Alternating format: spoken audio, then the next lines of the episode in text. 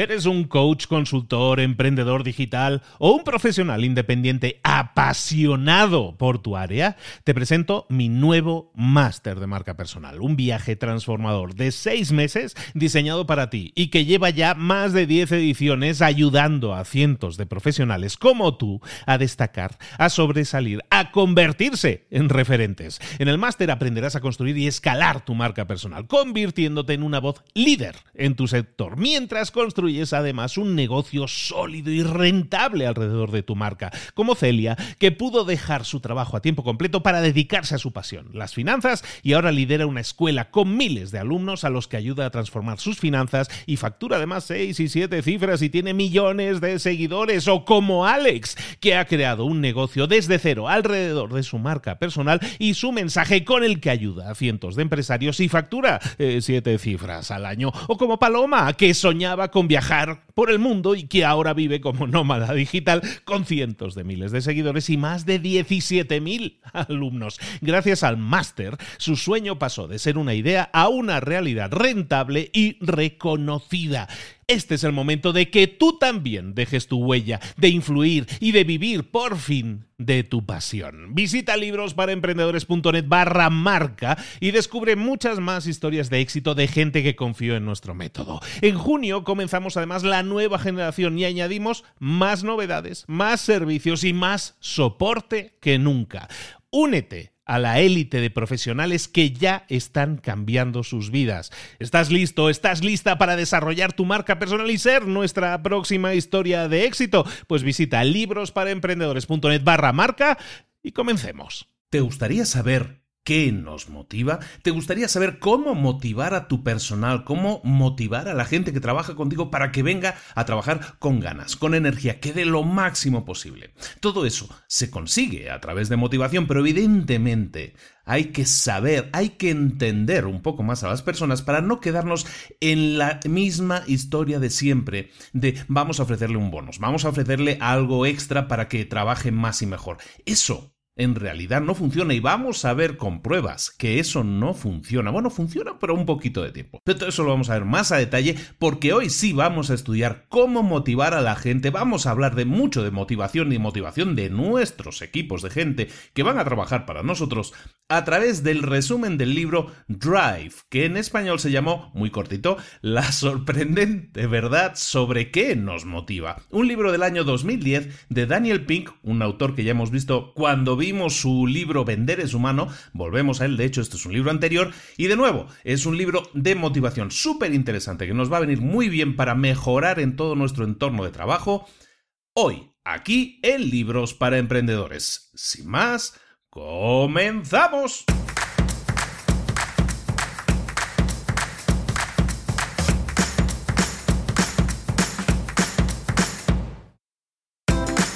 Bienvenidos al podcast Libros para Emprendedores.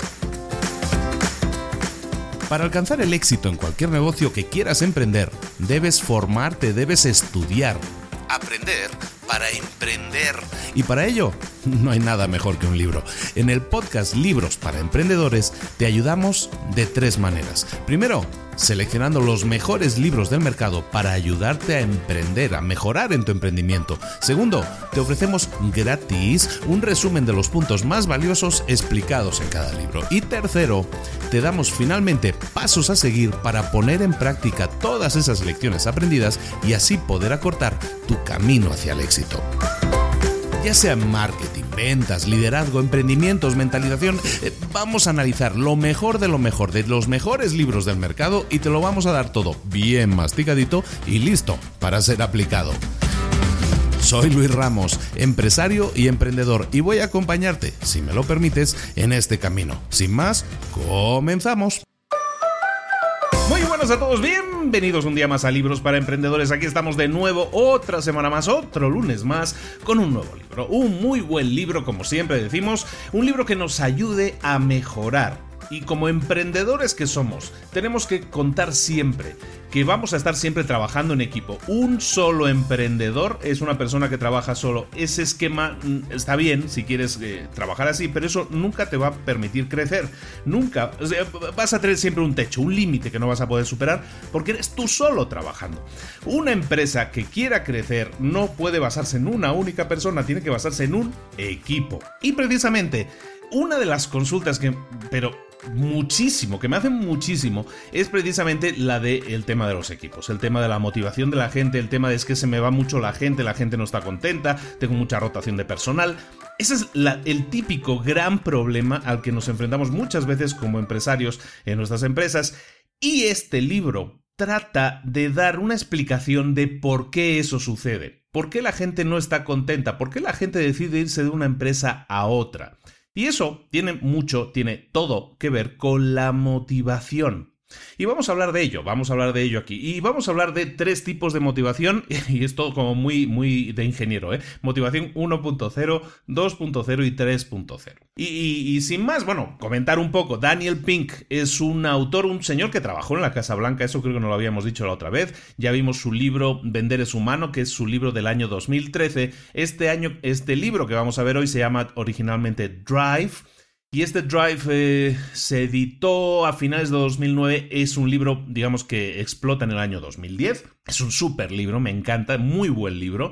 Y, trata temas muy interesantes que nos ayudan a entender un poco mejor, nos ayuda a entendernos a nosotros mismos también, pero por lo mismo, por, como herramienta nos ayuda a entender eh, la estructura de gente que podemos crear debajo de nosotros y cómo tenerlos de la mejor manera motivados. Em, es un tema interesantísimo. Mira, el otro día me pasaba que estaba hablando con unas personas y me decían, no, es que los millennials, los millennials ya no quieren trabajar, ponen sus condiciones, no trabajan para cualquier empresa, se quieren ir... Toda esa queja de yo no entiendo a la gente de ahora o yo no entiendo por qué esta gente no tiene motivación a la hora de trabajar, todo eso tiene una explicación también. Y en este libro, eh, con este resumen, yo creo que le vamos a dar una respuesta a esas preguntas que a veces nos hacemos de es que yo no entiendo a esta generación, la generación de ahora no quiere eso no cambia. O sea, las motivaciones de las personas siguen siendo las mismas. Vamos a ver que han evolucionado. Vamos, han evolucionado y nosotros venimos de la prehistoria en, la que había un tipo de motivación diferente, luego de la edad media, si quieres, edad eh, moderna hasta contemporánea, han sido otras motivaciones que han ido cambiando. La motivación que se llama la, la del palo y la zanahoria, es decir, tú haces un trabajo y yo te doy un premio. Eso, de, alguna manera, es el entorno en el que seguimos trabajando, pero eso ya no funciona como antes. Y nos estamos encontrando que la gente de ahora, la gente moderna, no responde a esos estímulos de la misma manera. Y es que esos estímulos no funcionan para la gente, porque de alguna manera, y, esto es algo que es intrínseco, que está dentro de nosotros, eh, de alguna manera eso no nos llena, nunca nos ha llenado de hecho, pero no teníamos otras opciones. Ahora la gente quiere tener mm, un crecimiento personal. Y eso es importante porque una persona que se siente realizada, llamémoslo así, y tiene mucho que ver con lo que vamos a hablar, cuando una persona se siente completamente realizada, su desempeño es mucho mejor, sus resultados son mucho mejor y la energía el optimismo, la actitud con la que afronta la vida y los eh, obstáculos que tenga delante también es diferente y es mucho más positiva. ¿De acuerdo? Ese es el tema del que vamos a estar hablando en el día de hoy. Drive. Este libro, como decíamos, editado en el año 2010 y que en español se ha titulado La sorprendente verdad sobre qué nos motiva. El autor, Daniel Pink, y sin más comenzamos. Mira, vamos a hablar un poco de este tema de motivación. ¿Por qué? Porque realmente, como decíamos en esta mini introducción que te he dado, eh, eh, realmente muchas veces nos encontramos con dudas, con preguntas de por qué, cómo tengo que hacer para motivar a mi equipo. Pero si yo les he ofrecido mm, más dinero, un extra, una paga extra si me hacen tal o cual cosa, ¿por qué no está funcionando? ¿Por qué no estoy obteniendo los resultados que yo debería obtener? ¿Qué es lo que está pasando ahí? Bueno, Vamos a hablar primero entonces de temas científicos, un poco de, las pruebas, y aquí en el libro se habla de, dos eh, científicos, dos profesores de, psicología en este caso, que son Harlow y Dechi. De, eh, Harlow es eh, un señor de la Universidad de Wisconsin, que a mediados del siglo pasado empezó a hacer pruebas, hizo pruebas con monos, para, para ver temas de aprendizaje, para estudiar temas de aprendizaje. Y, se encontró con lo siguiente. Normalmente tú habrás visto también, ¿no? Las típicas pruebas que vemos ahí en los laboratorios, que se ven en la tele, en las películas, pues siempre que para que el mono haga algo, pues le dan allí su, su premio, ¿no? Su, su yo qué sé, su, su, caramelito, lo que, esas cosas que le den, no, no sé qué le dan, la verdad.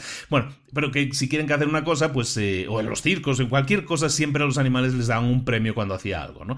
Entonces, lo que se dio cuenta es lo siguiente le puso una serie de monos una, una especie de rompecabezas, ¿no? Un rompecabezas que tenía, era más complejo, que tenía que si mueves la aguja y levantas esto, pasa tal cosa, ¿no?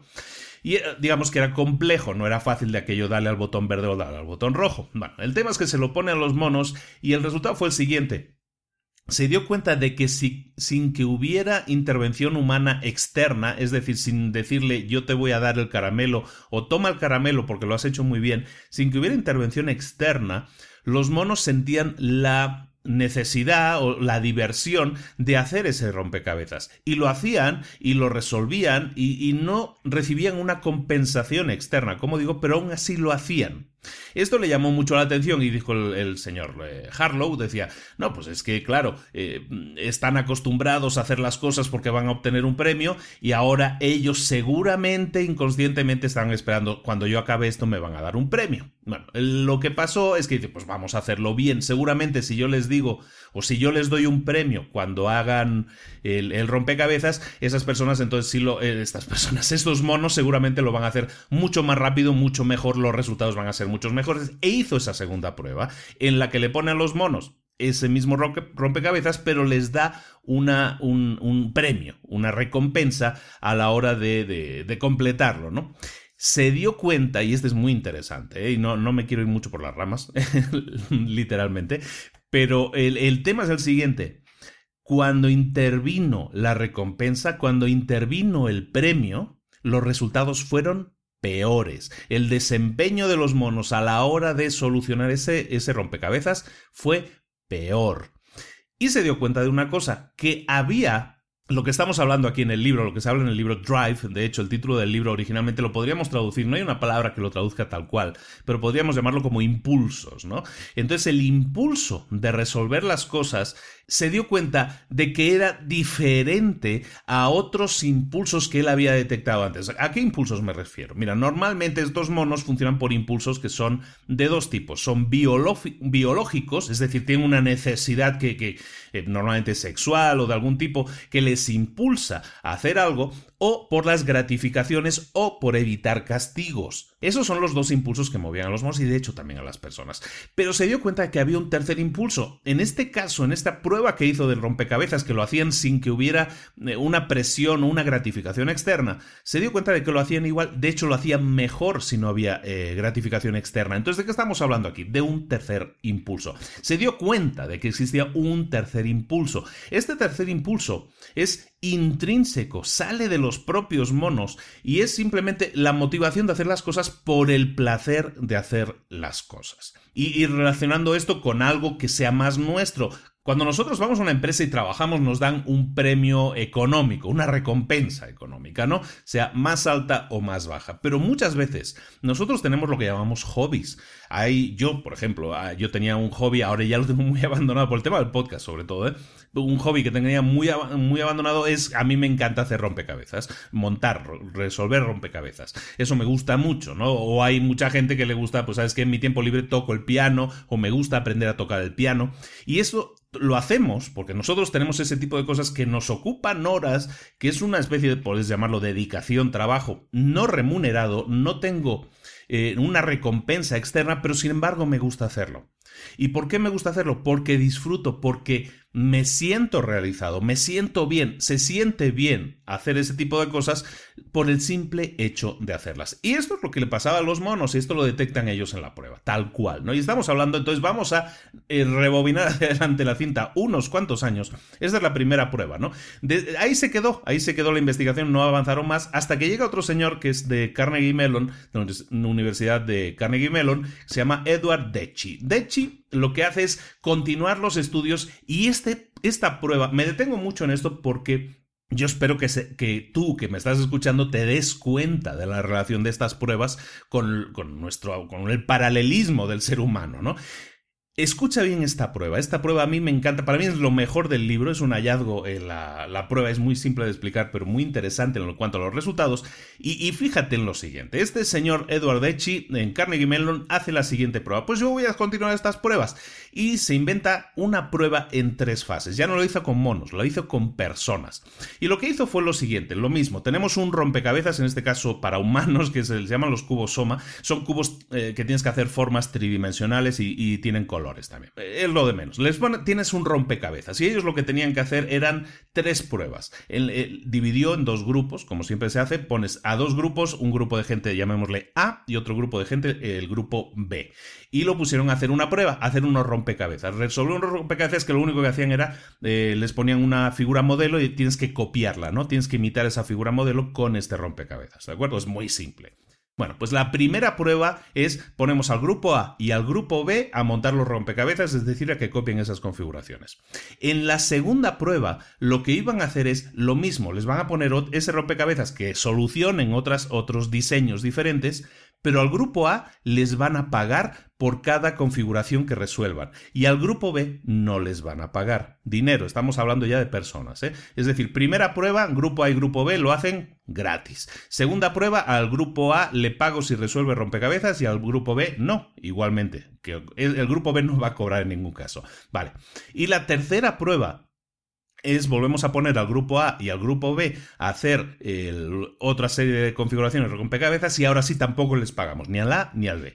¿De acuerdo? Es decir, primera prueba nadie cobra, segunda prueba cobra una, un grupo y tercera prueba no cobra ninguno de nuevo. Bueno, ¿Cuáles son los resultados? Y eso tiene mucho que ver lo que hablaba en la introducción con el tema de las empresas y que muchas veces queremos que haya más resultados y por lo tanto motivamos a la gente diciendo, os voy a dar una paga extra, una paga adicional o un premio. Eh, ese tipo de, de, cosas está muy relacionado con esta prueba. ¿Qué pasó en la prueba? Bueno, pues el primer día hacen la primera parte de la prueba, ¿no? Los rompecabezas, nadie cobra, el grupo A y el grupo B.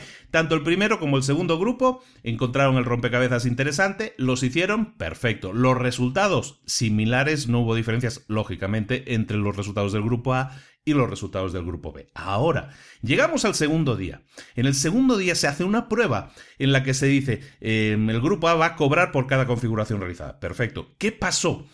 El grupo A intensificó su interés, tuvo mucho más interés en realizar esas, eh, esas resoluciones, resolver el rompecabezas. Y el otro grupo, el grupo B, el que no cobraba, los resultados que tuvo fueron similares a los del primer día, lógicamente. O sea, siguió trabajando a su ritmo con sus mismos resultados. Es decir, segundo, eh, segundo día, resultados, el que le ofreciste cobrar dinero, en este caso, trabajó mucho mejor, trabajó mucho más intensamente. Y ahora llegamos al tercer día.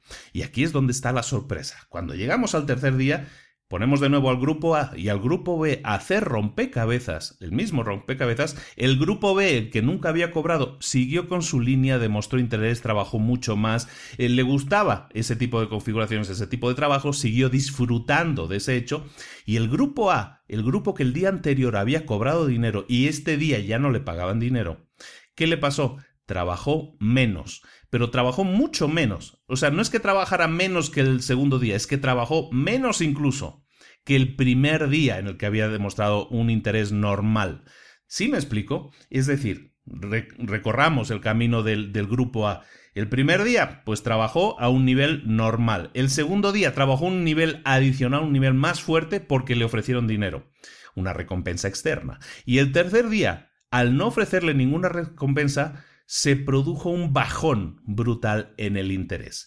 ¿De qué estamos hablando aquí? ¿Qué es el resultado? ¿Qué se puede extrapolar como eh, resultado de este? Que las recompensas pueden estimular a corto plazo, como en el segundo día, pero el efecto, lo que tú consigues es un efecto pasajero y a largo plazo eso incluso puede reducir la motivación de la persona para seguir en el proyecto. Entonces, es contraproducente en muchos casos, y esta es la prueba palpable, es la prueba científica demostrada en universidad de que eso es así, de que si tú ofreces recompensas a la gente, los resultados sí pueden ser muy buenos, pero en muy corto plazo. Y lo que vas a conseguir es un efecto contrario, y es que a medio y largo plazo esas personas pierdan totalmente el interés en el trabajo que están haciendo. Y al perder interés en el trabajo que hace alguien, se pierde productividad. En el libro hablan de que en Estados Unidos los datos, el libro es de 2009-2010, los datos decían en aquel entonces, habría que revisar esos datos a día de hoy, decían que en todas las empresas el 50% de la gente no está motivada a trabajar ahí. Y un 20% adicional no solo no está motivada, sino que está activamente desmotivada.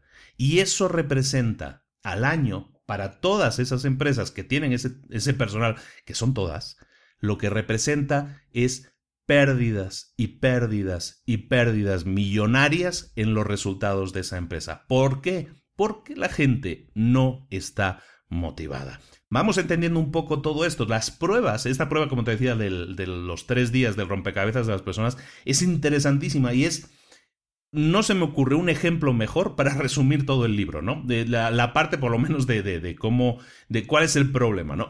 Ahora vamos a ver, entonces vamos a ver un poco de qué estamos hablando. Hablábamos al inicio de motivación, ¿no? Te decía que hay, vamos a hablar de tres tipos de motivación, 1.0, 2.0, 3.0. Bueno, las motivaciones que nosotros tenemos como personas, como seres humanos, son, vienen, eh, han evolucionado, han evolucionado de alguna manera porque la, la sociedad ha evolucionado, pero la, eh, la, motivación sigue siendo lo mismo. Pero te explico, ¿qué era la motivación 1.0? La motivación 1.0 es la que nosotros teníamos hace miles o millones de años probablemente, ¿no? Pero que nos ha llevado de alguna manera a evolucionar también. La motivación 1.0 era la única motivación, era la supervivencia.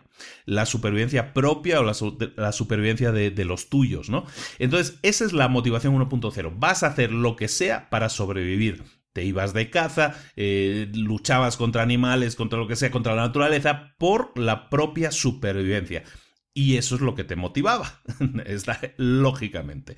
Claro, cuando ya nosotros entramos en, a formar sociedades, el tema de la supervivencia como tal ya, no, ya deja de ser una motivación intrínseca fuerte, sino que ya, ya no es la que guía nuestros comportamientos y entonces lo que pasamos a tener eh, ya como sociedad formada y es lo que de hecho es la que, en la que estamos en la mayoría eh, hoy en día todavía, entramos en la fase que se llama la motivación 2.0. ¿Qué es la motivación 2.0? Es aquella en la que la motivación proviene de la búsqueda de una recompensa y de evitar un castigo. Eso es la motivación 2.0. Es decir, con ejemplos, es aquella en la que si tú vas a trabajar te pagan, si trabajas más te van a pagar más seguramente en el tema de las horas fijas, por ejemplo, de las horas extras o de los bonos por, por productividad, este tipo de cosas son recompensas, son gratificaciones, la gente ahora busca la, la gratificación.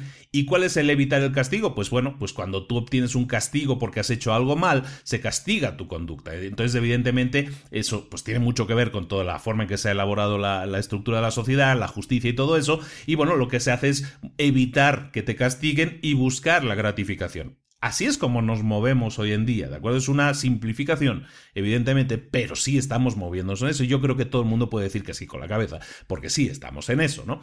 Es lo que eh, se llama en el libro el palo y la zanahoria, ¿no? Tienes que alternar el palo, el palo con la zanahoria. Antes, el, eh, motivación 1.0 era el palo, ¿no? O sea, es evitar el palo, la supervivencia, como sea. Ahora tienes que alternar el palo con la zanahoria, es decir, no solo evitar eh, morir, la supervivencia como tal, sino también la búsqueda de la gratificación de la recompensa del premio, que es lo que se llama la zanahoria, ¿no? Esa es la idea, estamos hablando de eso, ¿no? De recompensas. Esto es motivación 2.0. Esto ha perdurado en el tiempo, está profundamente arraigado en nuestras vidas. Y apenas nos damos cuenta de que existe, es parte de nosotros, nuestro entorno funciona así. Nuestras organizaciones, nuestras empresas, nuestras vidas funcionan de esta manera la mejora del rendimiento, el aumento de la productividad, todo eso se basa en obtener premios. Las empresas dicen, yo te doy un bono si eres más productivo, yo te doy más dinero si trabajas más horas. Esa es la forma en la que se ha venido trabajando. Sin embargo, en los últimos años es cuando nos vamos dando cuenta, sobre todo ahora al inicio del siglo XXI, nos hemos dado cuenta que este sistema no funciona bien o no funciona tan bien como debería. Nos estamos dando cuenta que esto empieza a fracasar, que cada vez hay más movilidad, que la gente está más incómoda en sus trabajos y, va brincando de una, de una empresa a otra. Yo tengo un amigo que en los últimos 10 años ha cambiado cuatro veces de empresa y ha vuelto en algunos casos a la misma. ¿Por qué?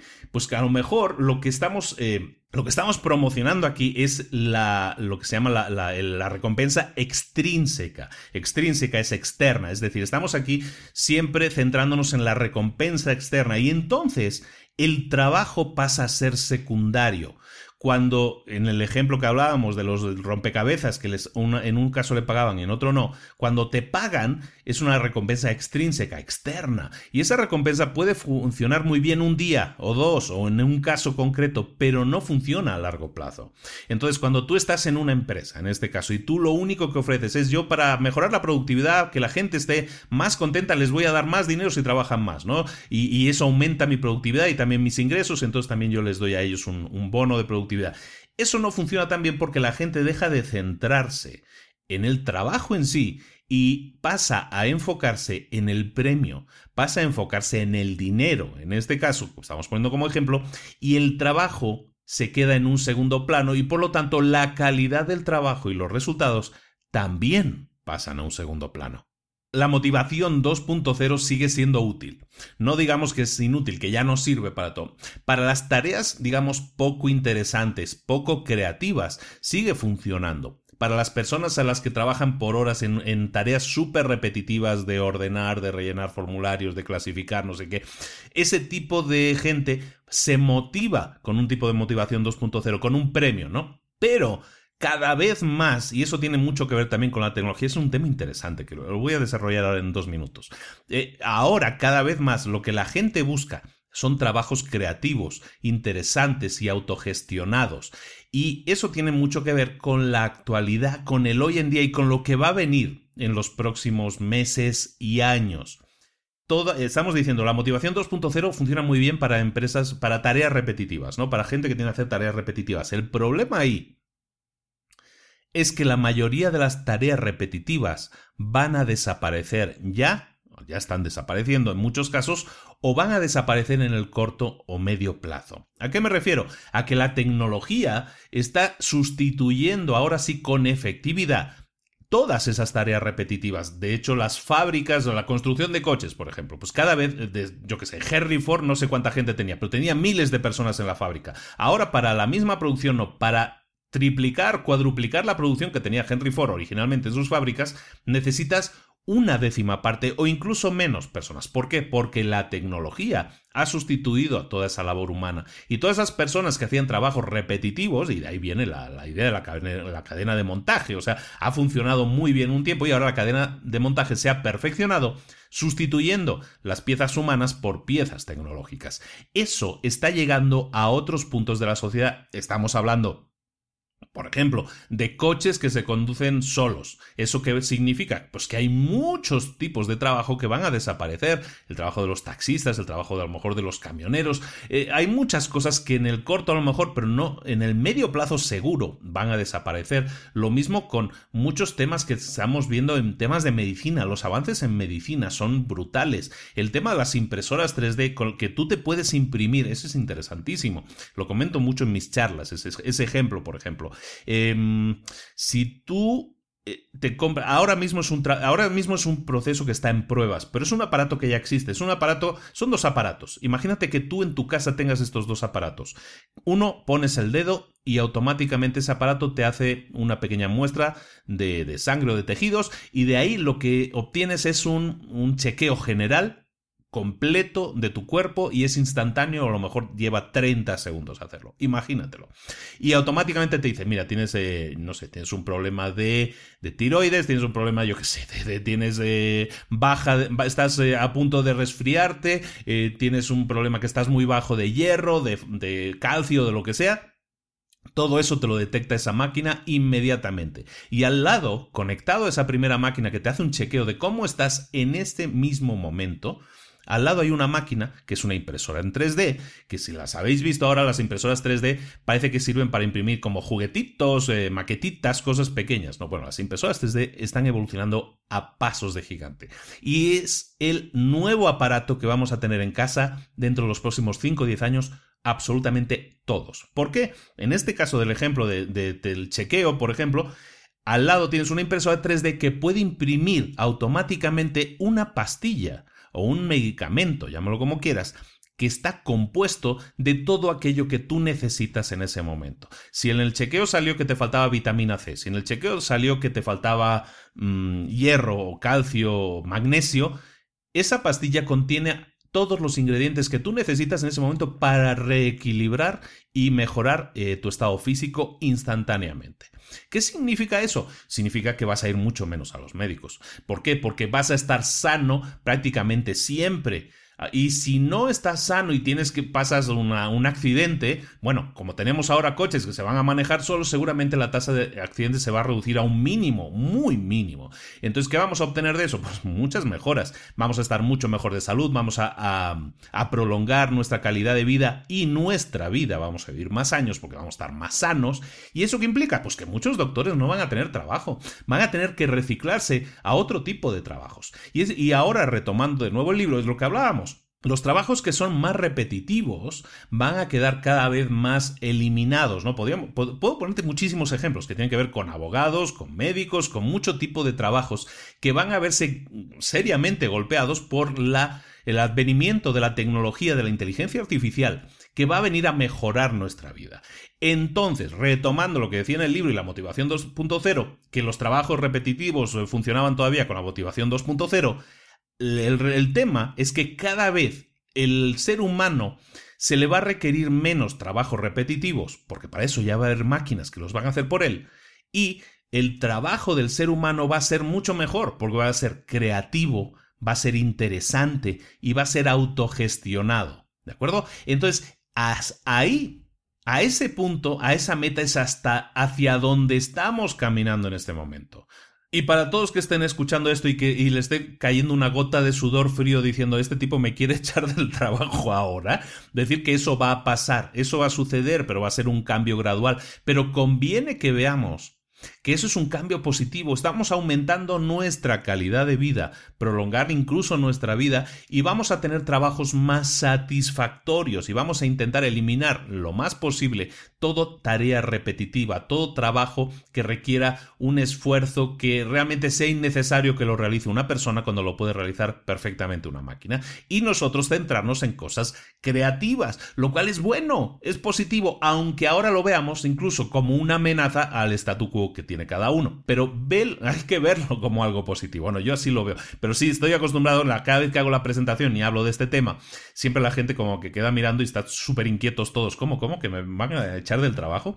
Bueno, eso es lo que sucede. ¿eh? lo que está sucediendo en el mundo ahora mismo y es hacia dónde vamos. Conviene que lo sepamos. Hay un señor, ya acabo con este tema, eh, hay un señor que se llama Peter Diamandis. Eh, conviene que quien no lo conozca empiece a seguirlo. Tiene una newsletter gratuita, unos mails gratuitos que envía todas las semanas, en el que va hablando de todas estas noticias tecnológicas, de todos esos avances de la sociedad y hacia dónde nos están llevando y tiene un par de charlas muy interesantes por ahí en YouTube. Bueno, eso para la gente que quiere informarse de lo que está sucediendo en nuestra tecnología y lo que va a cambiar en nuestras vidas en un futuro muy, muy cercano. Estoy hablando de 5 a 10 años, no estoy hablando de más, ¿eh?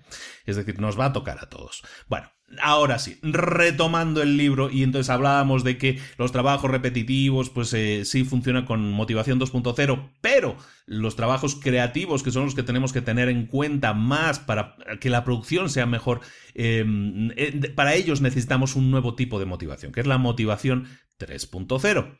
La motivación 2.0 está motivada, está generada por deseos extrínsecos, por premios, por recompensas, ¿no? La 2.0. La 3.0 no está guiada por nada externo, sino por algo, por deseos internos o, como llaman en el libro, intrínsecos, es decir, que parten de dentro de cada uno. Eh, le llaman, hay dos tipos de conducta asociada a la conducta de los deseos extrínsecos, o la 2.0 que decíamos, es una conducta que llaman de tipo X, y la conducta de motivación 3.0 es lo que llaman conducta de tipo Y, y latina en este caso. Y no quiere decir que con esto, con esta clasificación, que la gente sea X o Y y o, eso, o eres una cosa o eres la otra, sino lo que quiere decir es que evidentemente lo que hay es una predominancia en nuestra personalidad, en nuestra forma de enfocar, en lo que nos motiva. Hay una predominancia o predomina más un tipo de deseo extrínseco o un tipo de deseo intrínseco. En el libro te ponen ejemplos, el típico de Mozart y, Salieri. Salieri sería un tipo X, es decir, le motivaba extrínsecamente trabajar para el, príncipe de aquella, época o cobrar más o, su posicionamiento. Y a Mozart, por ejemplo, le, motivaba la, creación en sí mismo, ¿no? Era un tipo I muy marcado. Ponen el ejemplo en el libro también, y ahora está muy de actualidad, por eso lo digo también, ponen de tipo X un ejemplo muy claro es Donald Trump y un ejemplo muy claro de tipo Y sería Oprah Winfrey, en este caso es una, una presentadora de televisión muy famosa de Estados Unidos. Em, Donald Trump, ¿por qué son X o son Y? En este caso, eh, Donald Trump, ¿por qué es X? No porque sea absolutamente extrínseco, pero sí que lo que esta persona busca principalmente es obtener gratificaciones externas de cualquier clase.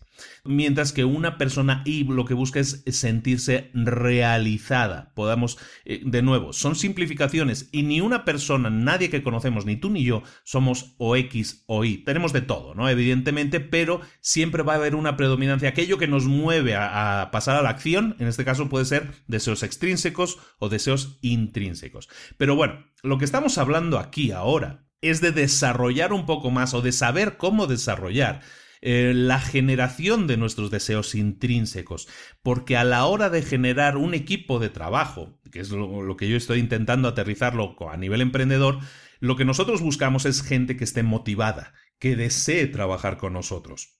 Esos son deseos intrínsecos.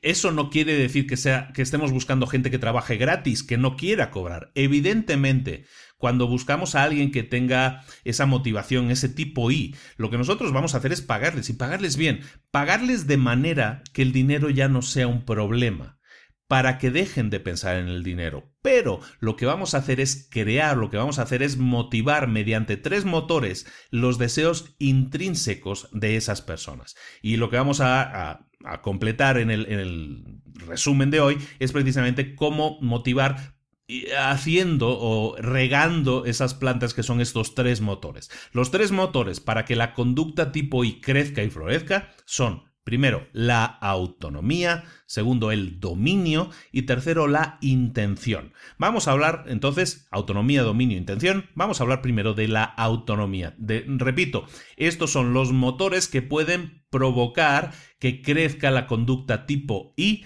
en nuestra gente y en nosotros mismos. Hablamos, por lo tanto, del primer punto que es autonomía.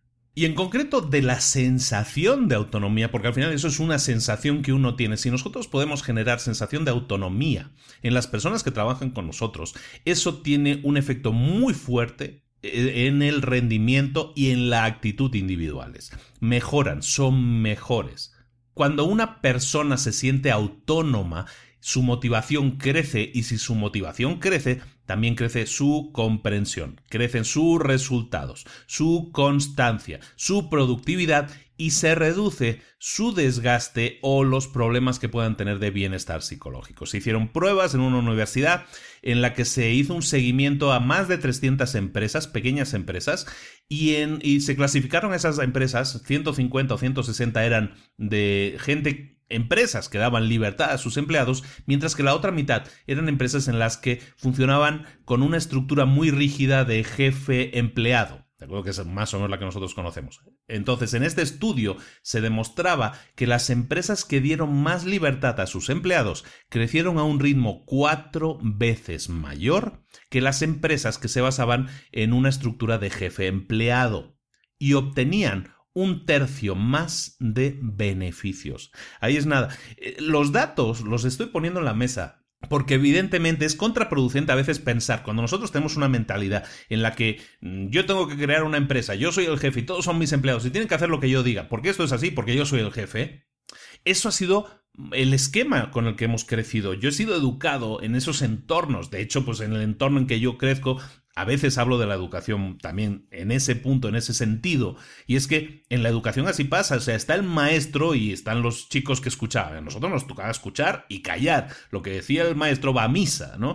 Entonces, eso es el mismo esquema. De hecho, toda la educación de la que venimos desde el siglo XIX está basada en ese esquema. ¿Por qué? Porque lo que se busca es generar no eh, emprendedores, sino empleados.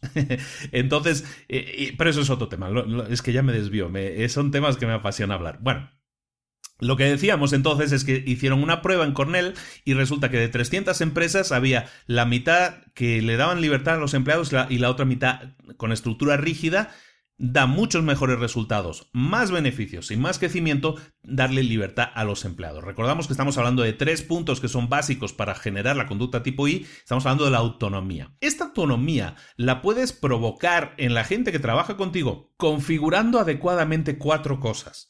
La primera son las tareas la segunda es el tiempo, la tercera es la técnica y la cuarta es el equipo. Y vamos a hablar em, brevemente de esos cuatro puntos. Recordemos, estamos hablando de autonomía y de estas cuatro cosas que nos pueden ayudar a generar esa sensación de autonomía. La primera es la tarea. ¿De qué estamos hablando con la tarea? Bueno, la tarea tiene que ver con la forma en que asignamos tareas a la gente que trabaja con nosotros. Si nosotros asignamos tareas a la gente, pero también les damos autonomía a la hora de escoger sus tareas, y ojito al, ejemplo, porque con eso lo creo que lo vas a entender mejor, eso genera una sensación de, de, Eso genera unos mejores resultados.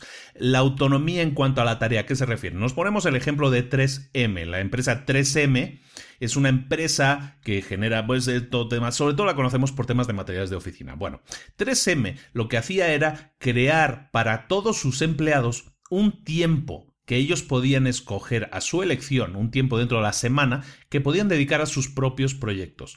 Ese tiempo era un 15% del total del tiempo que esa persona trabajaba. 15% lo dedicaban a sus propios proyectos. ¿Qué salió de un proyecto propio dentro de 3M? Salieron los post-its. Las notitas post-its, esas notitas de colores que se pegan, que son de la marca 3M, hoy en día son un super negocio. 3M vende más de 600 productos post-it y lo vende en, en más de 100 países. Eso salió de un proyecto, imagínate qué inversión fue para ese señor, para ese señor propietario del señor 3M, invertir el 15% de tiempo de sus empleados y conseguir un mega producto, un mega éxito como el, que, como el que consiguió.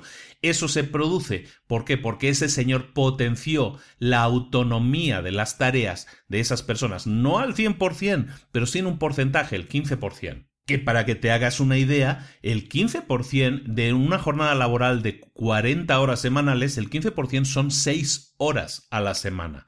6 horas a la semana de todos tus empleados que pueden dedicar a proyectos creativos que pero que estén orientados a crear algo interesante. Eso a la gente le va a motivar mucho. Claro, si tú le das 6 horas a los viernes, por ejemplo, a tus trabajadores pero no les orientas, no les animas a que sean creativos de una manera productiva, sino que dices, tienes seis horas libres para hacer lo que quieras, esa no es la idea, ¿eh? Esa no es la idea, porque todo lo que van a hacer es se van a meter con Facebook, se van a meter con lo que sea, y entonces son seis horas perdidas. Pero si el enfoque que tú tomas es de creación, de, de, desarrollo de proyectos, pero que ellos escojan en qué proyectos trabajar relacionados con la actividad de la empresa, evidentemente, entonces es cuando generas ese tipo de productividad y la sensación de autonomía en la tarea de esas personas. Que pueden trabajar el resto las 34 horas de la semana en algo, sí, pero luego tienen sus 6 horas para trabajar en el proyecto que a ellos les interesa crecer más. ¿De acuerdo? Eso es autonomía en la tarea. Autonomía en el tiempo sería el segundo punto. Cuando tú en una empresa llevas un control súper riguroso del tiempo, sabes que, bueno, hay empresas, muchísimas empresas, de hecho, que, que, utilizan la tarjeta, ¿no? Que marcan con la tarjeta la hora de entrada, la hora de salida.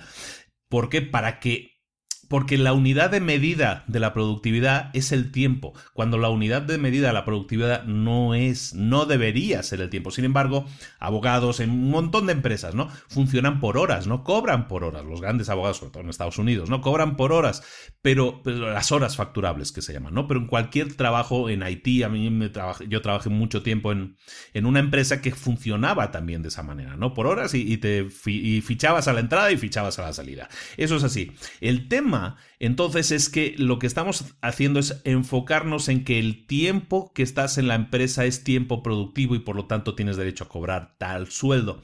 Cuando eso no es así. Esa, la motivación, entonces pasa a ser, tengo que estar ocho, tengo que estar nueve horas ahí en la empresa para cobrar lo que quiero cobrar. Para demostrar, entre muchas comillas, que eso lo estoy haciendo, que estoy dando resultados a la empresa. Entonces la motivación, de nuevo, pasa a ser extrínseca, es decir, mi premio va a ser cobrar tal dinero por estar tantas horas y realmente dejamos de enfocarnos en el trabajo en sí. Entonces estamos hablando de autonomía de tiempo en este caso. Un ejemplo interesante es cuando nosotros en las empresas eh, ponemos una política de, en la que estamos orientados a resultados y le damos libertad o autonomía de tiempo a la gente. Un ejemplo es Best Buy. Best Buy es una super empresa que es un, como pues un supermercado de, de, cosas tecnológicas, podríamos llamar, ¿no? Es un gran supermercado, una gran superficie en la que venden cosas de pues, teléfonos, teles, eh, impresoras, todo ese tipo de cosas. Bueno, cuando Best Buy instala el sistema de, de enfoque en resultados, consigue lo siguiente. Ellos tenían una rotación muy grande de gente. Cuando ellos dicen libertad de tiempo, es decir, tú, tú tienes que trabajar ocho horas, sí, pero escoge cuándo quieres trabajarlas y cómo quieres trabajarlas, de alguna manera, por simplificarlo mucho. Mejoraron las relaciones con la familia, o sea, los empleados mejoraron sus relaciones familiares, sus relaciones con, con amigos y todo eso, y la lealtad hacia la empresa aumentó, también la concentración y también la energía. Y no solo eso, la productividad de la empresa los resultados de la, empresa al instalar esta política aumentaron un 35% y el abandono de la empresa, es decir, la rotación que tenían de empleados, bajó 320 puntos. En el momento en que esas personas tienen libertad para escoger cuándo van a hacer sus 8 horas de trabajo, entonces les estás dando autonomía, eh, tienen capacidad de escoger. Antes era en tema de tareas, ahora es en tema de tiempo. ¿Qué conseguimos con eso? Pues que esas personas llegue un momento en que se olviden del tiempo. El tiempo pasa a ser secundario porque saben que es una elección de ellos. Y teniendo esa elección clara, tienen libertad, tienen autonomía y solo esa sensación de autonomía ya les está generando a la empresa que se atreve a implantar eso, les genera más productividad y mejores resultados y los empleados son más felices. Y eso en una empresa es muy valioso porque que un empleado sea feliz no solo es un tema de productividad, también es un tema de resultados, de, mejor entorno laboral, de más sensación de equipo, hay muchas cosas ahí. Luego, otro punto interesante para eh, promocionar la autonomía. Y ese punto es la técnica. Cuando hablamos de la técnica es que cuando nosotros estamos diciendo, por ejemplo, aquí ponen en el libro el ejemplo de, los call centers, ¿no? Los call centers son esas eh, personas que están pegadas al teléfono todo el día durante 8 o 10 horas y reciben llamadas de quejas o de que les tienen que dar solución a algún tema, ¿no? Y son personas que tienen unos guiones súper definidos, súper cuadrados y que realmente no tienen mucho margen para hacer nada creativo. Ahí hay poco margen de independencia, ¿no? En el, tema, el tema de dar más eh, libertad, dar más autonomía en cuanto a la técnica, se refiere a darles más autonomía de que mientras den resultados que lo hagan como ellos quieran.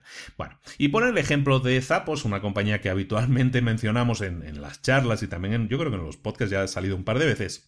Zappos es una compañía que compró Amazon, a Amazon hace unos cuantos años que vende zapatos en línea. De acuerdo, es una tienda de zapatos, pero en línea, ¿no? Los compras, te los envían y tal. Y es famosa por su servicio al cliente por teléfono, su, atención telefónica, resumiendo. Es decir, tiene un call center que es muy bueno, pero es tan famoso y tan legendario porque tú puedes llamar a Zapos y decirles que te solucionan un problema de que, ¿sabes qué? Cómo se fríe un huevo frito, ellos van a buscar cómo darte solución a ese problema, aunque no tenga nada que ver con la venta de zapatos en línea, ¿no? Entonces, Zapos es muy famosa en el, servicio al cliente que tiene por teléfono en, por eso. Entonces, ¿Qué tiene esto que ver? Y muchas veces yo hablo, ¿no? Pues cuando, cuando hablo con los clientes o hablo con la gente, siempre digo, nosotros tenemos que tener un, un, libro, un manual de operaciones en el que siempre decimos a la gente qué tiene que decir, cómo tiene que tratar a la gente y todo eso. Evidentemente también lo tiene Zapos. Zapos lo que hace es lo siguiente, genera una semana de formación para todas las personas que quieran entrar a trabajar en Zapos. Y lo, y lo que hacen en esa formación es darles esa operativa, ese manual de cómo tienen que operar la empresa enfocado en los resultados que quieren dar. Ahora, Zappos toma la, la, la, original, el original enfoque de decirle, una vez sabes lo que nosotros queremos darle al cliente, y eso se lo dan con una formación intensa, completa, de una semana, entonces los ofrecen, oye, ¿estás alineado con lo que nosotros pensamos? ¿Quieres trabajar con nosotros sí o no? Si dicen que sí, entonces entran a trabajar con ellos y la forma en que den solución, la forma en que den satisfacción al cliente, cada trabajador puede escogerla. Cada trabajador puede escoger la técnica en que quiera tratar al cliente para darle un resultado. Pero evidentemente hay una formación previa enfocada a alinearse con las necesidades de la empresa, que es dar el resultado. ¿Qué se evita con eso? Problemas de rotación de empleados, ellos no lo tienen. ¿Por qué? Porque la gente se siente autónoma, se siente que está haciendo su propio trabajo como y, con los resultados, está obteniendo resultados. Eso es interesante, esos enfoques, ¿de acuerdo? Entonces, no está comprometido una cosa con la otra, tú tienes que darle una formación a la gente, sí, tienes que darle un camino a seguir, sobre todo orientado a los resultados, eso es lo que nosotros nos tenemos que enfocar siempre. Ahora, si a alguien le das la libertad de que utilice la técnica que utilice, consiga los resultados que tiene conseguir. Y esa libertad produce la sensación de autonomía y esa persona es más feliz, más completa, más realizada y obtienes tú más resultados y la empresa también obtiene más resultados, evidentemente. Y por último, el cuarto punto que quería comentar es el tema de, en cuanto a la autonomía, cómo hacer el tema de la autonomía más, eh, más que la gente sea más productiva y cómo generar más autonomía para la gente, ese cuando tú generas un equipo, cuando tú creas un equipo. Y es interesante el ejemplo este también. Cuando tú creas un equipo, normalmente tú intentas conseguir las mejores piezas posibles, ¿no? Y es tu decisión. Tú decides quién forma parte del equipo basado en tus em, conceptos, en lo que tú crees que va a ser mejor para el equipo. Así es como han funcionado siempre en todos los entornos tradicionales. Pero si tú le das a un equipo la autonomía de conformarse es decir, de formar su propio equipo y contar con las mejores personas posibles, eso puede hacer que el equipo sea más sólido y los resultados sean mejores de ese equipo. ¿Por qué? Y te ponemos el ejemplo aquí, en el ejemplo del libro te sale una empresa llamada Whole Foods. Whole Foods es como una especie de de supermercado en el que venden todo cosas orgánicas, está súper de moda, vende muchísimo en Estados Unidos. Lo que hacen en Whole Foods es lo siguiente, está muy interesante. En cada departamento hay un jefe, pero el jefe no se ocupa de la contratación de gente para ese equipo. Y esa es la diferencia. ¿Qué es lo que hacen en ese equipo? En ese equipo lo que hacen es, eh, ese equipo hay muchos empleados que ya están trabajando. Lo que hacen es que cada vez que llega un nuevo candidato o hay que incorporar a alguien al equipo, pasa por un periodo de prueba de un mes, está 30 días a prueba. Y es el propio equipo, tras esos 30 días, el que decide si esa persona se va a quedar o no, si va a formar parte del equipo o no. La sensación de autonomía entonces es total. Si tú estás trabajando en una empresa, pero tú sabes que tú vas a poder escoger a los compañeros de trabajo y si este que vino, este que contrataron no te cayó bien, o ves que no está alineado, o ves que trabaja poco, o ves que me mira feo, tú puedes votar en contra. De esa manera se crea un equipo mucho más orgánico, que con un crecimiento mucho más orgánico y en el que están mucho más apegados unos a otros. Se forma un equipo de amigos, porque es gente que está alineada, que se cae bien y todo eso. Y siempre dentro de las normativas de la empresa. O sea, no, no estemos aquí diciendo ahora que es que yo llamo a mis amiguitos y estamos todo el día de charla allí porque yo he conseguido fichar a mis amigos. No, siempre de acuerdo a los resultados, porque siempre estás orientado a resultados. Es importante que aunque aquí estamos hablando de autonomía como la primera pata de la mesa, eh, lo que estamos hablando al final es de conseguir alinearnos siempre con la misión, visión y valores de la empresa. Que eso es importante. Te refiero a un libro que ya hemos visto que es el Start with Why, que es la clave es el por qué de, de, Simon Sinek. Y ese libro precisamente habla de cómo crear la misión, valores de la empresa de la manera adecuada, partiendo de lo que nosotros queremos eh, ser a nivel de empresa nuestra propia misión, pero hacia afuera, ¿no? Y entonces ese libro, ese resumen que está resumido aquí en el podcast también, ese libro te va a dar la manera adecuada de crear en tu empresa esa idea con la que todos deben comulgar. En ese libro también hablamos del resumen de la formación de equipos y todo eso, porque está muy relacionado también. Y, esto, este libro no deja de, de darnos la clave de que aquel tiene razón y que es algo que tienes que tener muy en cuenta a la hora de crear equipos, de darles autonomía que autonomía, como hemos dicho, es la primera pata de la mesa. De tres patas de la mesa hemos visto la autonomía, ¿no? Pero vamos a ver la segunda pata de la mesa, que es el dominio. ¿Qué es el dominio? El dominio no, no me refiero a dominar, ¿no? O sea, así como un tirano. El dominio es el dominio de tu arte. ¿Qué es el dominio? Es el deseo de mejorar, el deseo de dominar algo, de perfeccionar algo que nos importa, de perfeccionar, de perfeccionar el trabajo que uno está haciendo. Entonces, la forma de crear gente que esté comprometida intrínsecamente con la empresa son tres patas de la mesa. La primera hemos visto la autonomía, ahora empezamos a ver el dominio. El dominio se consigue a través del compromiso. ¿Y cómo se consigue el compromiso con la empresa? Con lo que acabamos de ver, con la autonomía. La autonomía lleva al compromiso y el compromiso lleva a generar el dominio, que el dominio es, como decíamos, el deseo de mejorar. ¿Sí me explico? Autonomía lleva compromiso y compromiso al dominio, que es la segunda pata de la mesa. Mientras que la motivación 2.0 lo que se busca o lo que se buscaba es la obediencia del empleado. En la motivación 3.0 lo que se busca es el compromiso del empleado. El compromiso no es algo que puedas pedir. No, quiero que estés comprometido con la empresa porque yo te lo, porque yo te lo ordeno. Eso no funciona así. El compromiso tiene que ser generado y solo a través del compromiso esa persona va a poder, lograr el dominio, va a poder dominar al 100%, bueno, nunca al 100%, pero va a poder dominar cada vez más las tareas o las cosas que está haciendo. Y la búsqueda del dominio se ha convertido en un elemento que es esencial para encontrar nuestro propio camino. Según el libro, el dominio eh, responde a tres leyes. Esas tres leyes es que el dominio es un estado mental. Estamos hablando de cómo conseguir el dominio, cómo conseguir provocar que la gente quiera tener el dominio, o sea, que esté comprometida. Responde a tres leyes. La primera ley es que el dominio es un estado mental.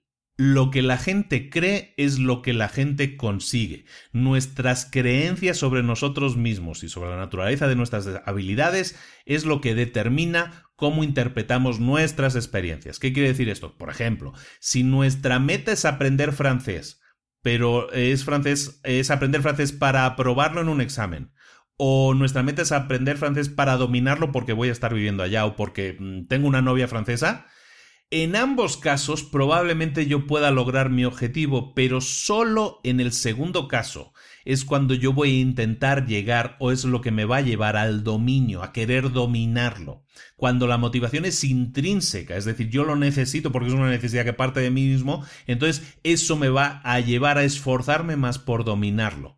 En cambio, si solo es para aprobar un examen, como decíamos que es un requerimiento externo, entonces seguramente sí lo puedo hacer, pero eh, me voy a olvidar, a lo mejor después del examen ya me voy a olvidar de francés porque era simplemente un requerimiento externo, era una, una motivación extrínseca y por lo tanto, una vez cumplida, eh, lo que a mí me motivaba no era el aprender francés en sí, sino el resultado, eh, lo que esa nota iba a hacer en la consecución de mi título, por ejemplo. Entonces, el dominio es un estado mental, depende de lo que nosotros creemos de por qué queremos hacer las cosas. El segundo punto, la segunda ley para conseguir el dominio, y que tenemos que tener en cuenta es que el dominio es una pesadez. el dominio es una lata que ponen en el libro, ¿no? ¿Qué es esto que el dominio es una lata o es una pesadez? Lo que me refiero es que conseguir el dominio de algo no es un proceso totalmente disfrutable. El que llega a ser virtuoso del piano le dedica horas y horas y horas. Y eso no es, y eso no es divertido, es doloroso en muchos casos. Hablemos de me vino ahora la imagen visual, ¿no? De Michael Phelps, ¿no? el mayor medallista de la historia. Pues es un tipo que, que entrena no sé cuántas horas, pero yo creo que está como entre las 6, 7 horas diarias, entrena a máxima, con máxima energía y se enfoca en las actividades repetitivas para mejorar, yo que sé, cada vez que da el giro, cada vez la abrazada, de tal o cual manera. Se enfocan en actividades muy pequeñas, pero que van a marcar la diferencia. Se enfocan en buscar esa perfección, en buscar ese dominio. Y eso requiere de repetición, repetición, repetición. Y eso es doloroso, es por lo que, por lo que dicen que la ley del dominio es una lata y es porque en el deporte, en la música, en los negocios incluso, puede llegar a ser difícil o doloroso o pesado el estar dedicando tanto tiempo a eso, pero es parte del camino para conseguir el dominio. Y la tercera ley es que el dominio es una asíntota, es muy bonita, la asíntota, para todos aquellos que somos ya más de, de, ciencias y no de letras, que era una asíntota, y esto lo vimos todo en primaria. ¿eh? Una asíntota es una línea recta que se acerca a una curva, pero que nunca llega a tocarla. Nosotros somos esa línea recta, que siempre estamos buscando tocar el dominio, que el dominio es esa curva, pero podemos acercarnos mucho, podemos acercarnos muchísimo a esa curva, pero seguramente nunca la vamos a tocar, porque no existe la perfección. La perfección no existe, el dominio total y absoluto no existe. Siempre vamos a estar cerca, pero nunca vamos a llegar a, a tocarlo. Entonces, eso también es parte de lo que nos motiva a buscar el dominio. Cuando hacemos algo que nos gusta y no somos perfectos, sabemos que tenemos que volver a intentarlo, volver a intentarlo, volver a intentarlo hasta que lo consigamos, ¿no? Y eso es, por eso le llaman una asíntota. Ese hecho es lo que nos va a motivar precisamente a seguir intentando. Es lo que motiva a los, a los deportistas, lo que motiva a toda la gente creativa a, es como una atracción que motiva a buscar ese dominio y simplemente apuntar por qué es importante el dominio en sí. En el libro mencionan que el dominio se basa en lo que un, un, psicólogo llamaba la idea de flujo, lo que en inglés llaman el flow. Ese flow es la idea de que tiene que haber un equilibrio entre la concentración y la satisfacción. Cuando nosotros estamos concentrados en hacer algo, pero también estamos obteniendo una satisfacción al hacer algo, es lo que estamos, eh, se dice que estamos en un estado de flujo. Eh, le llaman en Estados Unidos también hay una expresión que llaman eh, que estamos en, en, la zona, ¿no? In the zone. cuando estás en la zona, cuando estás en ese estado de flujo, el tiempo pasa y no te das cuenta. ¿Por qué? Porque estás totalmente concentrado, concentrada en una determinada tarea y también estás obteniendo satisfacción, estás disfrutando. Hablábamos del tema de los rompecabezas. Yo me puedo poner a hacer un rompecabezas y estar ahí horas y no darme cuenta de que el tiempo ha pasado y estoy concentrado pero a la vez satisfecho. Y eso es la idea del dominio. ¿Por qué es importante? Porque conseguimos ser autónomos, estábamos hablando en el punto anterior de la autonomía, pero también comprometidos. Y llega un punto, que lo poníamos en algún ejemplo, en que el tiempo pasa, no, ya no es tan importante, sino lo que importa es estar, es continuar el máximo tiempo posible en ese equilibrio de concentración y satisfacción. De esa manera conseguimos entonces sacar lo mejor de nosotros mismos y también conseguimos que eso, de nuevo, sea una actividad intrínseca, que sale de nosotros mismos y lo que conseguimos es abandonarnos a, esa, a ese trabajo y al estar abandonados ese trabajo, te digo, pasa el tiempo, pasan las horas y simplemente estamos disfrutando del proceso a la vez que estamos concentrando, concentrados intentando solucionarlo. Por eso es importante. La tercera pata de la mesa, ahora sí ya vamos terminando, son los fines, las metas. Estábamos hablando primero de la autonomía, luego de la maestría, ¿no? Del dominio, y luego vamos a hablar de los fines, ¿no? Todo esto está orientado a saber cómo conseguir em, eh, provocar que la gente sea más de tipo Y y no de tipo X, es decir, que sea más eh, autónoma, que sea más creativa, que las cosas que les mueven a hacer las cosas, en este caso nuestras empresas, sean de manera intrínseca, es decir, que estén disfrutando del proceso. Hablamos entonces de la tercera pata de la mesa, son los fines, las metas. Y las metas aquí estamos hablando todo el rato de motivación. Entonces, la motivación, cuando estamos hablando de motivación 2.0, la motivación 2.0 está orientada está a optimizar los beneficios. Y el motivo, la gran motivación normalmente en esos casos es la motivación económica.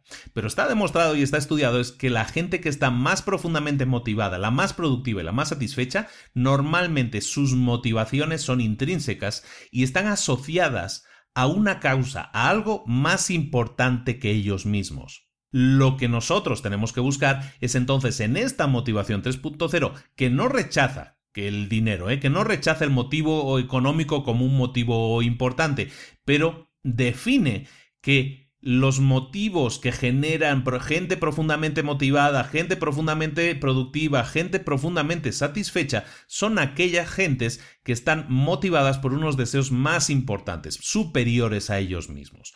Entonces, eso lo conseguimos cuando le damos más, le ponemos más énfasis, le, le damos más importancia a la optimización de la finalidad, es decir, cuando optimizamos el fin que queremos conseguir.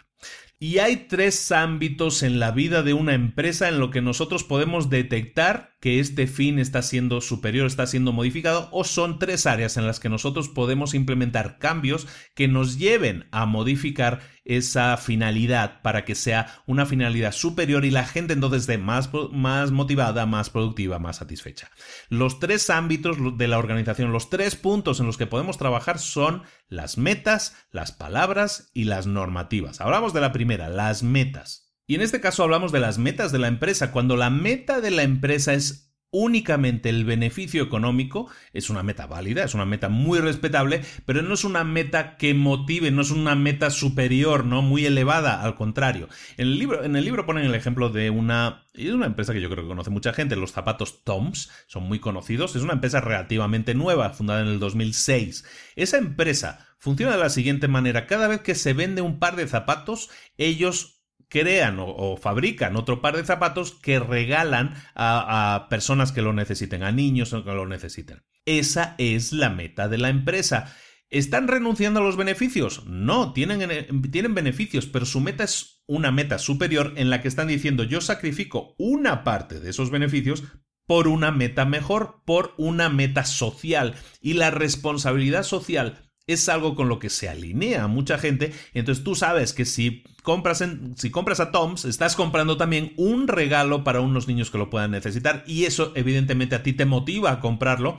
Y a los trabajadores de la empresa ni se diga, porque los trabajadores de la empresa ven que su empresa es una meta superior. Entonces esa gente se va a esforzar muchísimo más por hacer los mejores productos posibles para que se vendan más todavía. Y, al, y los de ventas se van a esforzar mucho más en conseguir que sus productos se vendan más. ¿Por qué? Porque cada vez que ellos consiguen una venta, están consiguiendo generar algo más. Hay, un, hay una meta superior en eso. Entonces, no solo es para el cliente, sino, y en este caso estamos hablando de organizaciones, de empresas, lo que tú estás generando de esa manera es gente que se implica mucho más, evidentemente, gente que le importe esa meta, ¿no? Pero de eso se trata, ¿no? Que tengas gente implicada.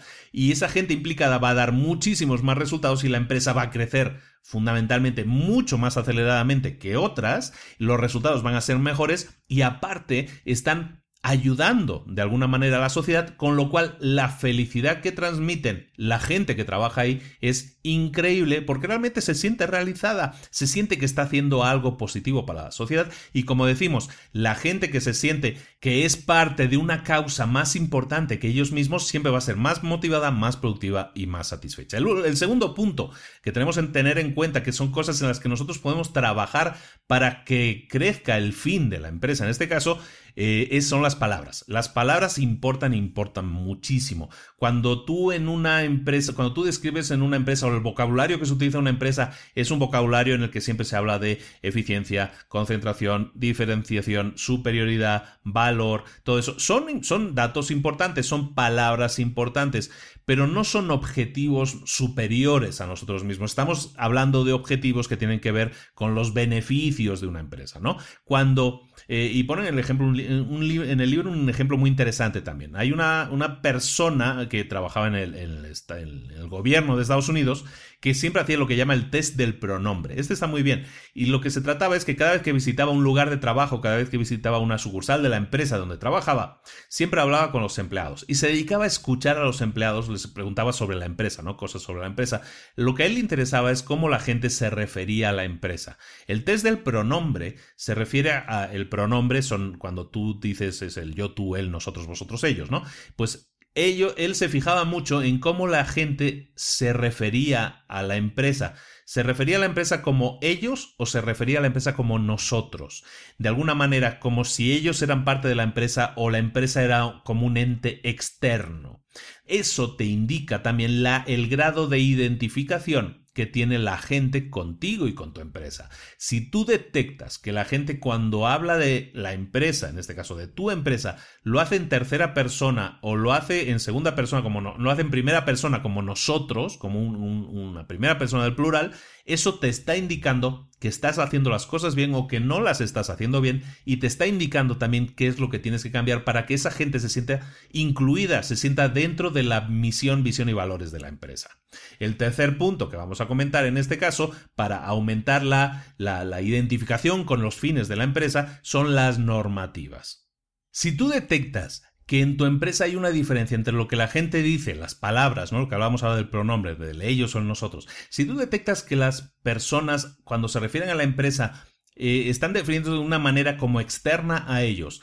En ese momento lo que tú tienes es empezar a trabajar en cambiar una serie de normas, de normativas, de reglas en tu empresa para que la distancia que hay entre lo que la gente piensa, que es lo que la gente expresa con esas palabras, y las metas, que era el primer punto que hemos visto, para que esa brecha que hay, porque hay una brecha, hay un agujero. Entonces lo que tienes que hacer es cubrir ese agujero, cubrir esa distancia que separa lo que es lo que piensa la gente que trabaja contigo con lo que es la meta de la empresa. ¿Cómo puedes eh, recortar esa brecha? ¿Cómo puedes tapar ese agujero para que esas personas se sientan más identificadas con la empresa? Lo puedes hacer con las normativas. Y, cuando nos referimos a normativas, nos referimos a que cambien cosas en la empresa tú puedes provocar esos cambios, tú puedes provocar esos cambios de feeling, de sensaciones. Y eso, por ejemplo, hay un ejemplo muy bueno, y lo pongo como ejemplo aquí porque es algo que me, me pareció muy interesante.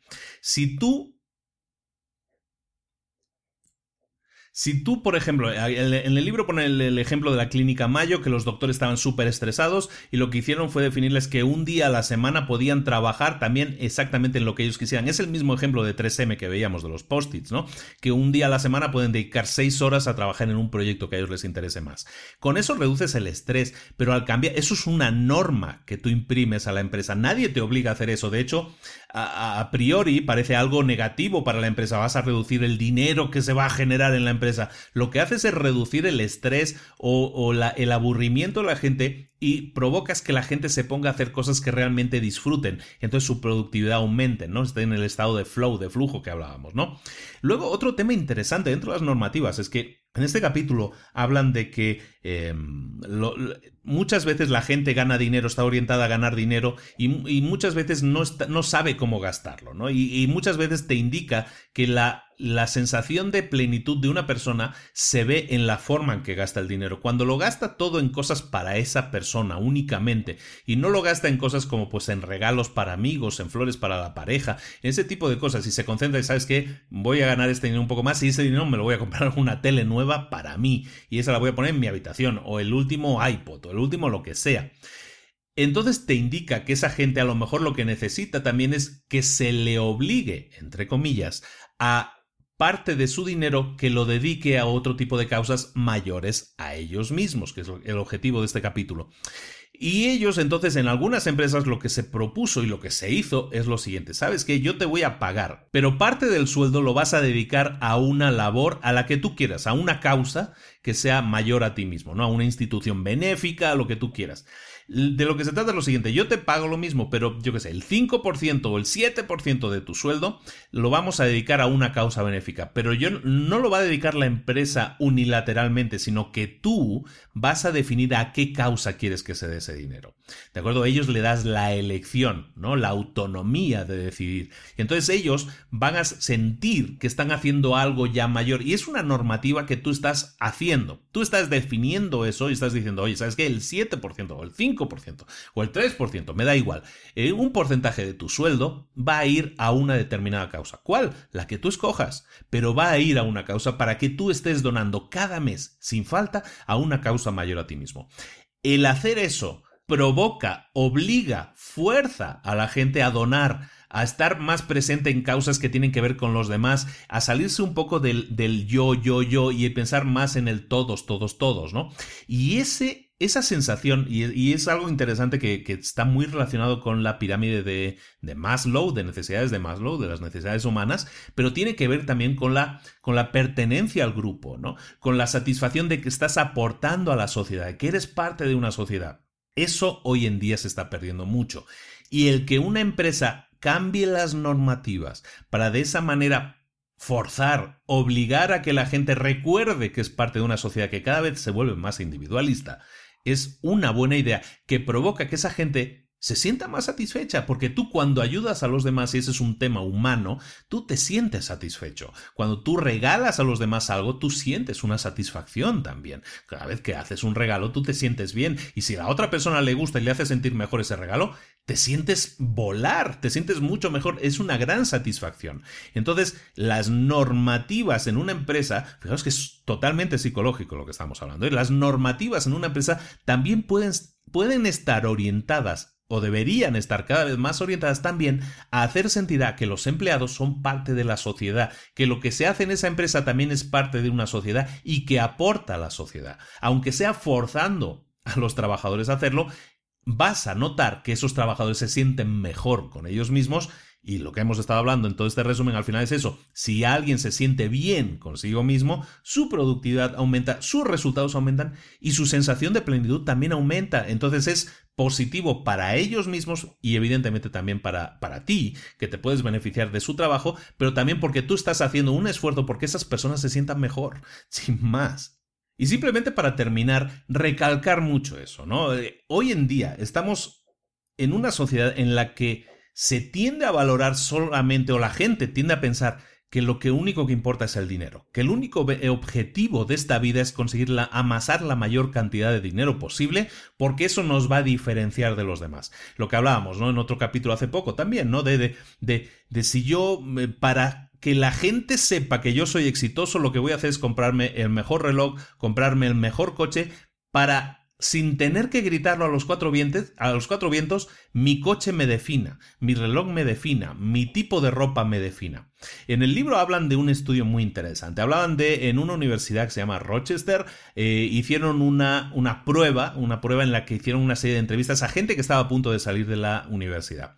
Y en esa gente clasificaron en dos grupos. Había gente que sus aspiraciones de vida eran extrínsecas, es decir, buscaban la mayor cantidad de dinero posible, y otras personas que tenían aspiraciones intrínsecas, ¿no? Y que a lo mejor tenían eh, más en la mente cuando salían de la universidad ayudar a los demás, conseguir sus objetivos, crecer, aprender, ¿de acuerdo? Tener un crecimiento personal grande.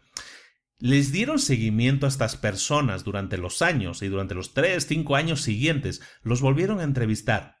Y fíjate, todas aquellas personas que tenían aspiraciones extrínsecas, es decir, mi aspiración es tener el mejor coche posible, tener el mejor sueldo posible, ganar lo más posible, todo eso hacía que esas personas que no quiere decir que no lo alcanzaran, la mayoría alcanzaban sus metas, se ponían metas económicas, las alcanzaban. Pero sin embargo, esas personas eran también las personas en las que aumentaba más la ansiedad y la depresión. ¿Por qué? Porque las aspiraciones extrínsecas sí te pueden llenar, pero no te dan la felicidad. Cuando nosotros hablamos mucho de, de, cómo hacer una empresa lo mejor posible, cómo tener la mejor calidad de vida posible, para mí la calidad de vida pasa por ser feliz. No pasa por tener un Lamborghini, no pasa por tener un superreloj, no pasa por nada de eso. La felicidad está ahí esperándote, pero si tú mueves un poco tu brújula y dejas de estar apuntando a las cosas que son equivocadas, no digo que el dinero no sea importante, pero recuerda siempre que el dinero es un medio, no es un fin. Tus aspiraciones deben ser intrínsecas. Crecer, aprender, ayudar a los demás, sentirte bien como una persona que está creciendo, que se está desarrollando y que además está aportando algo a la sociedad. Eso es lo, eso son aspiraciones intrínsecas y eso es lo que te va a dar la felicidad. Te he dado muchos ejemplos, hay muchos estudios, pero vale la pena recordarlo, vale la pena recalcarlo. Las aspiraciones extrínsecas, el pensar solo en el dinero, en el dinero, en el dinero, como dicen por ahí, como dice el dicho, el dinero no da la felicidad, pero ayuda, como dice en el dicho, dice, sí te puede ayudar, es un medio para el fin, pero no te centres como única aspiración en tu vida llegar a determinada cantidad. Muchas veces, lo comento siempre, me llegan muchos mails, me llegan muchos correos cada semana, muchos mensajes de gente y cuando empiezas a profundizar un poco, mucha gente te, a ver, le preguntas, ¿cuál es tu meta? ¿Qué es lo que quieres conseguir? Hay gente cuya meta es decir, pues yo quiero ganar un millón de dólares. Hay gente que dice, no, pues yo quiero tener una casa en la playa. Pues yo me gustaría tener... Todo eso son aspiraciones extrínsecas el que tú tengas un supercoche, ¿eso te va a hacer feliz? ¿El que tengas una casa en la playa te va a hacer feliz? No, lo que te va a hacer feliz es disfrutar del tiempo que vives, que es limitado, haciendo lo que más te gusta, disfrutándolo de la mejor manera. Y para eso no necesitas una casa en la playa, para eso necesitas sentirte bien contigo mismo. Hay gente muy feliz, muy feliz, tremendamente feliz y que tiene muy poco. Y hay gente muy infeliz que tiene de todo. Céntrate un poco en eso. Empieza a pensar cuál es lo que te motiva. ¿Cuál es, lo, ¿Cuál es tu enfoque cuando intentas hacer algo en la vida? ¿Cuál es tu aspiración? ¿Por qué lo estás haciendo? ¿Cuál es el objetivo o la meta final? Empieza a pensar en eso. Y en este caso que hablábamos de, de, empresa y de crear equipos y todo eso es exactamente lo mismo. Tú como empresario, tu responsabilidad es crear ese tipo de conciencia en la gente que trabaja contigo. Si así lo haces, los cambios van a ser muy positivos para ti y para tu empresa. Además, estás ayudando a la sociedad porque estás creando gente más concienciada socialmente. Estás creando otra empresa también más concienciada socialmente. Eso te va a dar resultados positivos a ti como empresario. Pero no solo eso, te va a hacer sentir mejor, te va a hacer sentir más feliz. Y con eso, con esta reflexión, terminamos el resumen de este libro, la, sorprendente verdad sobre qué nos motiva. Espero que te haya quedado más o menos claro, ¿no? Y espero que te haya hecho reflexionar. Es muy interesante, es muy interesante hablar de este tipo de cosas porque son Estamos hablando de las necesidades más básicas. Yo mencionaba lo de la pirámide de Maslow, que es un tema que podemos eh, profundizar algún día, pero es exactamente eso. Estamos hablando de crear conciencia social, de provocar que la gente sea más feliz y que para eso sea más feliz en su lugar de trabajo, de que es de lo que estamos hablando aquí, pero que sea más feliz también en su vida, que se sienta parte de algo superior. Perfecto. Enfoquémonos en conseguir ese tipo de cosas y todos vamos a tener una vida mucho más larga, mucho más feliz y mucho más disfrutable y disfrutada. Sin más me despido, nos vemos el próximo lunes en otro libro para emprendedores, espero que te haya gustado mucho, simplemente recordar, y esto no lo, hacía mucho que no lo hacía, ¿eh? Pero simplemente recordar lo siguiente, em, nosotros tenemos un podcast, este es un podcast realmente que va bien, de éxito, pero nunca es suficiente. De hecho, en algunos países estamos empezando a bajar y eso no me ha gustado. Entonces, lo que pido aquí, convocatoria para todo aquel que escuche y sienta que, le ha gustado, siente que, ha recibido que una aportación que le pueda hacer mejorar o que le ha recibido ideas, todo aquel que se sienta satisfecho con lo que ha escuchado en definitiva y utilice, por ejemplo, iPhone, pues que entre en el podcast, en el capítulo y lo puntúe y que deje un comentario, que, que puntúe, que deje ese comentario, un buen comentario que nos ayude a crecer. Cuantos más comentarios tengamos, cuantas más aportaciones, opiniones positivas tengamos, eso nos ayuda a posicionarnos mejor.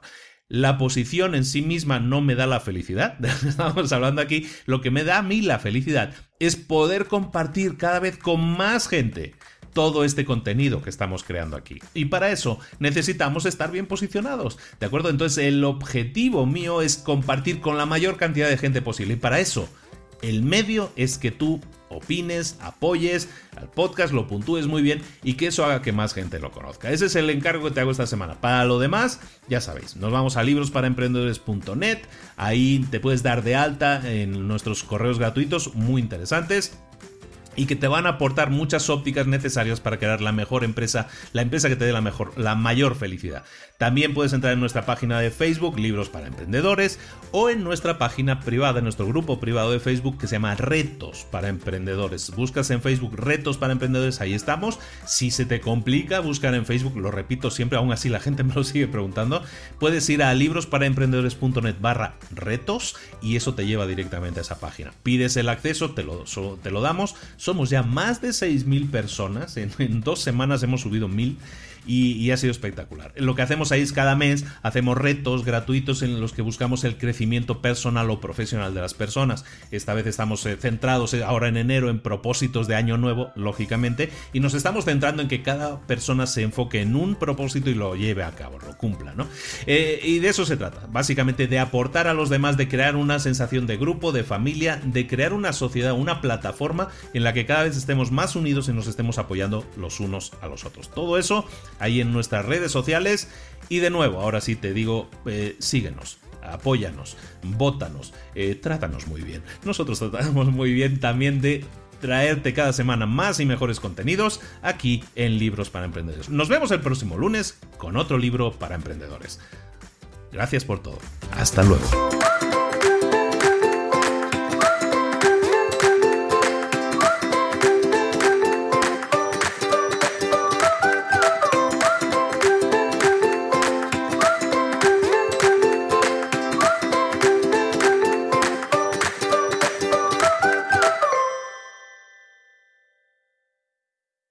¿Eres un coach, consultor, emprendedor digital o un profesional independiente apasionado por tu área? Te presento mi nuevo máster de marca personal, un viaje transformador de seis meses diseñado para ti y que lleva ya más de 10 ediciones ayudando a cientos de profesionales como tú a destacar, a sobresalir, a convertirse en referentes. En el máster aprenderás a construir y escalar tu marca personal, convirtiéndote en una voz líder en tu sector, mientras construyes es además un negocio sólido y rentable alrededor de tu marca, como Celia, que pudo dejar su trabajo a tiempo completo para dedicarse a su pasión, las finanzas, y ahora lidera una escuela con miles de alumnos a los que ayuda a transformar sus finanzas y factura además seis y siete cifras y tiene millones de seguidores, o como Alex, que ha creado un negocio desde cero alrededor de su marca personal y su mensaje con el que ayuda a cientos de empresarios y factura eh, siete cifras al año, o como Paloma, que soñaba con viajar viajar por el mundo y que ahora vive como nómada digital con cientos de miles de seguidores y más de 17.000 alumnos. Gracias al máster, su sueño pasó de ser una idea a una realidad rentable y reconocida. Este es el momento de que tú también dejes tu huella, de influir y de vivir por fin de tu pasión. Visita librosparaemprendedores.net barra marca y descubre muchas más historias de éxito de gente que confió en nuestro método. En junio comenzamos además la nueva generación y añadimos más novedades, más servicios y más soporte que nunca. Únete a la élite de profesionales que ya están cambiando sus vidas. ¿Estás listo? ¿Estás lista para desarrollar tu marca personal y ser nuestra próxima historia de éxito? Pues visita librosparaemprendedores.net barra marca y comencemos.